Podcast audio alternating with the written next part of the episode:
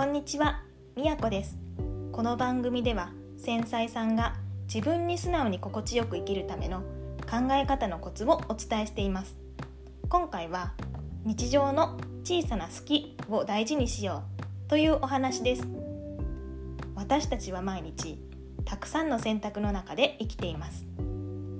どこに住むか、どんな仕事をするかという生活を大きく左右する選択はもちろん大事だけど意外と見落としているのが毎日の小さな選択。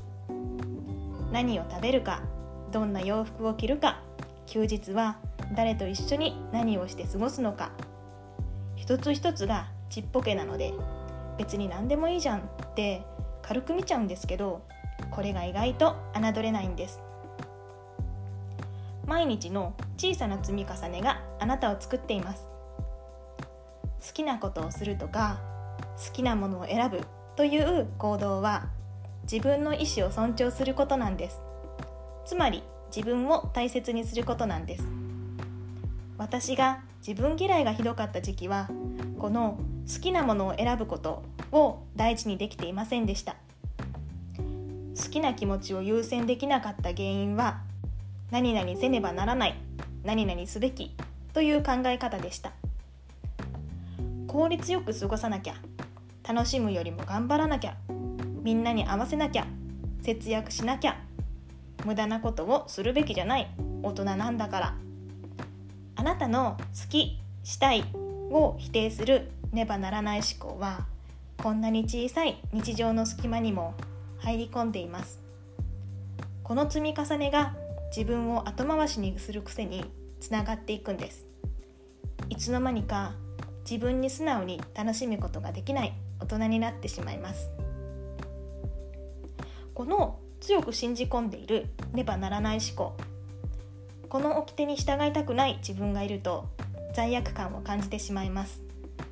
その罪悪感が積み重なって自己否定マインドが育っていきます。大切なのは自分の感情をジャッジせずに観察すること。ねばならないに従わないのは悪いこと。という思い込みを一度捨ててしまいましょう。人間は機械じゃないから正しいことだけでは生きていけない。無駄があるのが人間。無駄こそが生きている証拠でもあります。自分の好きやりたいという気持ちをいつも優先できないこともありますよね。先にやらないといけないことがあったりお金の制限があったり。だけど毎回我慢するのはやっぱり辛いですよね。ここで大事なのは自分との対話です。まずは自分の素直な気持ちを否定せずに受け止めること。この思いを受け止めてからどうしたら折り合いをつけられるか自分と相談してみましょう。毎回好きな気持ちに従えなくても3回から4回に1度くらいは好きな気持ちを優先するとか1ヶ月に1回は思いっきり好きを満喫するとかね。工夫次第でいろんな方法ができると思います。私にも自分の好きな気持ちをないがしろにしていた時期があります。お金がない大学生の頃と出産後ママになってからしばらくの間はかなりひどかったです。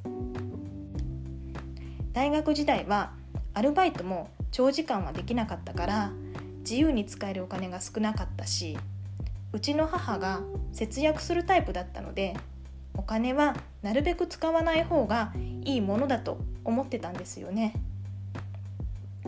スーパーでお買い物をする時ですら食事こそ節約するものだと思ってたのでちょっといいお肉やお魚とかプチ贅沢のお菓子を買うのにも若干抵抗がありました。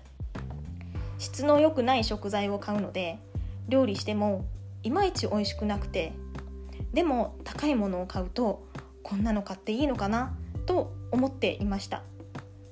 美味しいものを食べても罪悪感だし節約していまいち美味しくなくてもがっかりだしどっちを選んでもハッピーを感じられない私。本当にバカだったなって思います。その一方で洋服はたくさん買ってたんです。でもね今思うと自分が本当に欲しいからじゃなくて周りの女の子たちに遅れを取りたくないとか流行に乗って可愛くならなきゃ価値がないっていう焦りから買ってたんですよね。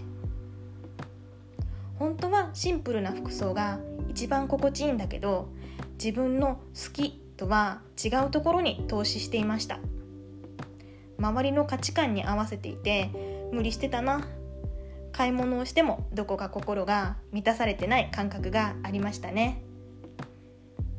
そして産後の私はママなんだから家族を優先しなきゃいけない。ママなんだから自分の時間が欲しいって言っちゃいけない。子供にお金をかけてあげたいから自分にお金を使っちゃいけない。っていう思い込みが強かったです。母である私が自由にすることに罪悪感を感じていました。ちょうどその頃家事と育児で疲れ果てていてなんとか頑張って育児休暇を取得したんですけど仕事復帰できる自信が本当になかったので本気で退職しようかとも悩んでいました。稼げる自信がなかったのでお金を使うことへの罪悪感がいつも頭の中にありました。エステに行かなくても死なないななんて生活に必要不可欠かどうかで判断していたので心に栄養を与えられていませんでしたね。本当にねばならない思考でがんじがらめでした。我慢しすぎてでもその反動で爆発してしまって結局お金を使ってしまって自己嫌悪。そんな負のスパイラルを繰り返すうちに好きな気持ちを抑えてもそんなにいい結果が得られてないことに気がつきました。そこで結果はどうであれ毎日頑張っている自分に優しくしてみることにしたんです。できる範囲で少しずつ我慢を減らして好きなものを選ぶ頻度を増やしてみました。ずっと自分に厳しくしてきたけどねばならないのルールを緩めたらちょっとずつ心もおおらかになってきたように思います。自分に厳しかった頃は家族にも厳しくてちゃんと片付けてよ使わない時はコンセント抜いてよなんて小さなことでもカリカリしてました。自分の心が満たされると相手にも優しくできることを身をもって実感したんですね。時間の制約お金の制約家族の意見とか思い通りにならない時もあるけど工夫次第で日常の小さな隙は大事にできます。まずは毎日の小さな選択の場面でなんとなくではなくて好きな気持ちを基準に選ぶ練習をしてみましょう。なんとなく何でもいいどうでもいいこれを続けるといつの間にか自分の暮らしが自分のものではなくなってしまいます。好きなものを選ぶことはぼーっとしてたらただ過ぎていってしまう毎日を自分の意思を持って過ごすということ。自分の人生を自分で選んで生きることにつながります。あなたの毎日をあなたらしく生きていきましょう。それでは今日はここまでです。最後まで聞いてくださりどうもありがとうございました。ではではみやこでした。